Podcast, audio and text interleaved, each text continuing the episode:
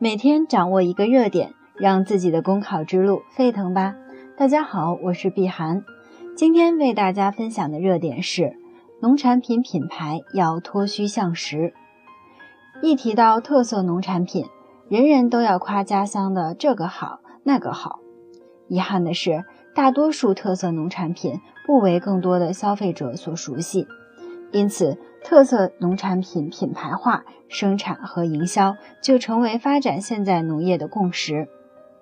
但是在特色农产品品牌化经营的过程中，出现了急功近利、泥沙俱下、良莠不齐等等现象。这些现象统结为一个字：虚。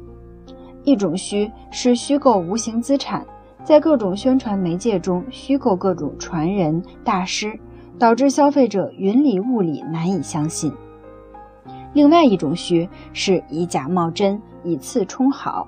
比如五常稻花香大米市场上翘，有人就冒充五常大米，甚至做到从五常直接发货，迷惑消费者。品牌的背后始终是质量，农产品品牌营销必须坚持问题导向，脱虚向实。一方面。要做强农产品质量，打造无公害产品、绿色产品、有机产品，生产过程绝对禁止使用人工合成的农药、化肥、色素等化学物质，采用对环境无害的方式生产和销售。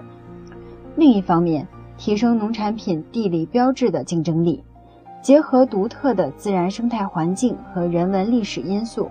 通过有独特的品质特性或者特定的生产方式，打造特色农产品。好啦，今天的热点分享就到这里，感谢您的收听。想获得文字版内容，请关注公众号“公考提分营”。我们下期再见。